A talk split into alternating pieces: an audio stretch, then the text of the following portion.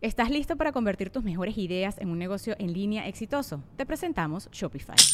Tal vez no lo sabías, pero nuestro podcast More Than Mamis es un negocio y lo empezamos por supuesto para desahogarnos y hablar sobre la maternidad, no para convertirnos en expertas de ventas y del e-commerce. Así que sí, necesitábamos ayuda para vender nuestro merch y poner en marcha nuestra tienda. ¿Y cómo suena con Shopify?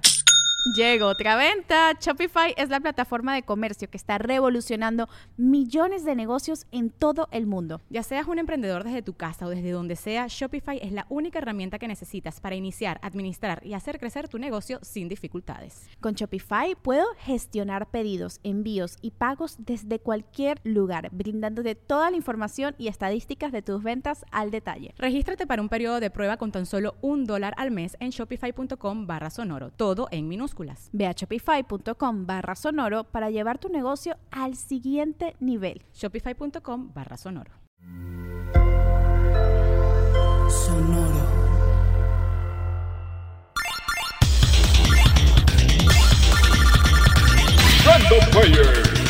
El archivo histórico y cultural del gamer.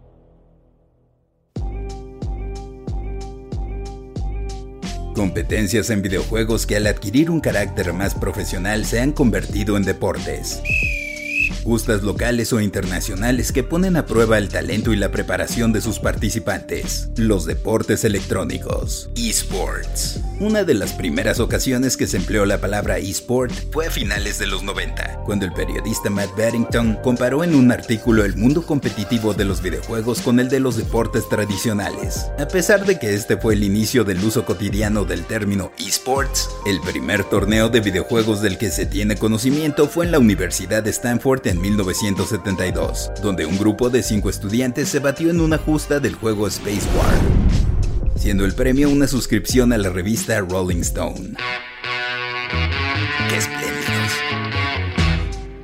1980, Atari organizó un torneo del videojuego Space Invaders, convocando a 10.000 personas, lo que lo convirtió a este en el primer evento masivo del tipo. A mediados de 1981, Walter Day fundó la organización Twin Galaxies en Estados Unidos, recorriendo todo el país en búsqueda de las mejores puntuaciones en juegos de maquinitas o arcadias, dando pie a enfrentamientos por ser el mejor, iniciando sus propias competencias, como la encarnizada batalla entre Billy Mitchell y Stevie Weeby por conseguir ser el mejor en Donkey Kong.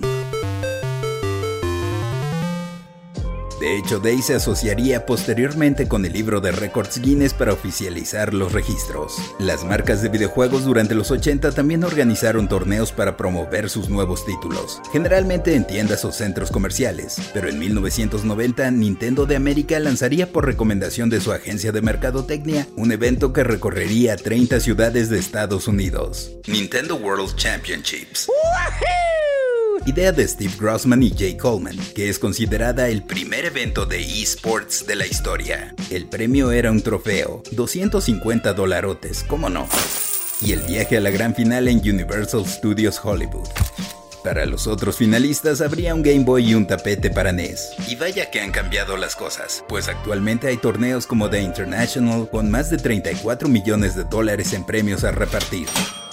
Si nos atenemos a la definición más estricta de los esports, incluso una partida rápida multijugador en línea de algún título como Super Smash Bros. podría ser considerada una forma de deporte electrónico. De hecho, durante la pandemia de COVID-19 varios torneos se llevaron a cabo a la distancia, pero los esports más serios generalmente convocan a jugadores profesionales a enfrentarse solos o por equipos cara a cara, en torneos de distintas fases que pueden llegar a librarse en etapas durante varios días. Conforme ha crecido Internet y la generación de contenidos, los esports fueron tomando forma en dos vertientes, una occidental y otra oriental. De acuerdo con el investigador Michael G. Wagner, en Estados Unidos y Europa los esports se enfocan más en los torneos de juegos de gatillero en primera persona como Doom o Quake mientras que en Asia y Corea del Sur tienen mayor auge los títulos de arena de batalla multijugador como League of Legends o Dota. México ocupa el segundo lugar como el país con mayor número de seguidores de los esports en América Latina. Sin embargo, el valor de esta industria en la región no se puede comparar con el de Estados Unidos o China. Por ejemplo, solo en 2019 se obtuvieron ganancias de 30 millones de dólares en América Latina, mientras que en Estados Unidos y Canadá más de 400 millones. Dentro de las competencias, los juegos se dividen por categorías, sobresaliendo diferentes títulos en cada género. En peleas están Street Fighter, Super Smash Bros. y Tekken.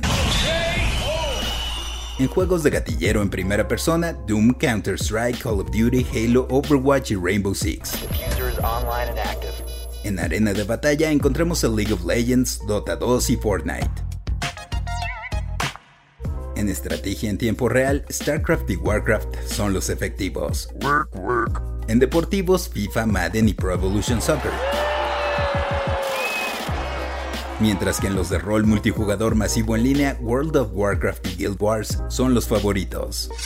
Algunas cadenas han intentado hacer de los eventos un espectáculo televisivo. Por ejemplo, Azteca transmite actualmente la Liga Latinoamericana de League of Legends. Bienvenidos a la grieta del invocador o incluso DirecTV en 2007 lanzó su propio torneo, International Championship Gaming Series, que por cierto pude conducir para Latinoamérica en 2008, siendo mi primera vez como anfitrión de televisión y caster de competencias de esports. Nice. Lo cierto es que los torneos han encontrado medios más orgánicos de transmisión en las plataformas digitales como Twitch, YouTube y Facebook, teniendo más peso Twitch, donde se han transmitido eventos desde 2009 de juegos como League of Legends, Rocket League, Overwatch y Fortnite.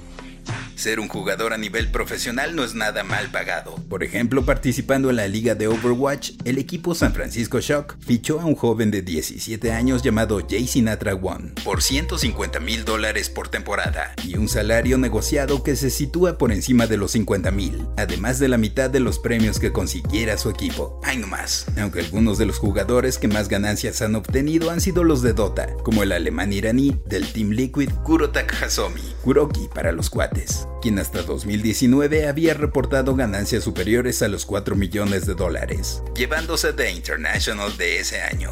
Otros de los torneos más importantes a nivel mundial son Intel Extreme Masters, que se lleva a cabo desde 2007 con juegos como Counter-Strike.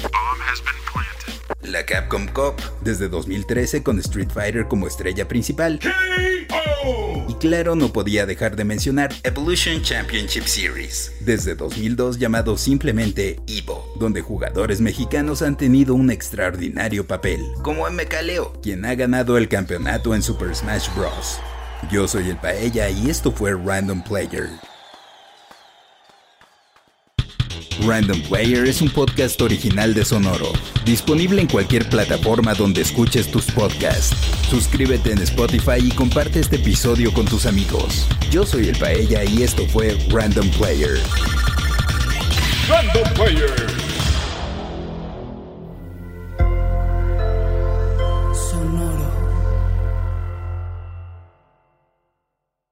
¿Estás listo para convertir tus mejores ideas en un negocio en línea exitoso? Te presentamos Shopify.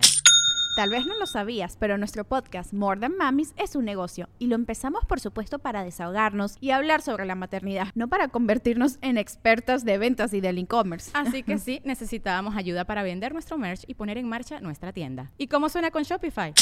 Llegó otra venta. Shopify es la plataforma de comercio que está revolucionando millones de negocios en todo el mundo. Ya seas un emprendedor desde tu casa o desde donde sea, Shopify es la única herramienta que necesitas para iniciar, administrar y hacer crecer tu negocio sin dificultades. Con Shopify puedo gestionar pedidos, envíos y pagos desde cualquier lugar, brindándote toda la información y estadísticas de tus ventas al detalle. Regístrate para un periodo de prueba con tan solo un dólar al mes en shopify.com barra sonoro, todo en Ve a shopify.com barra sonoro para llevar tu negocio al siguiente nivel. Shopify.com barra sonoro.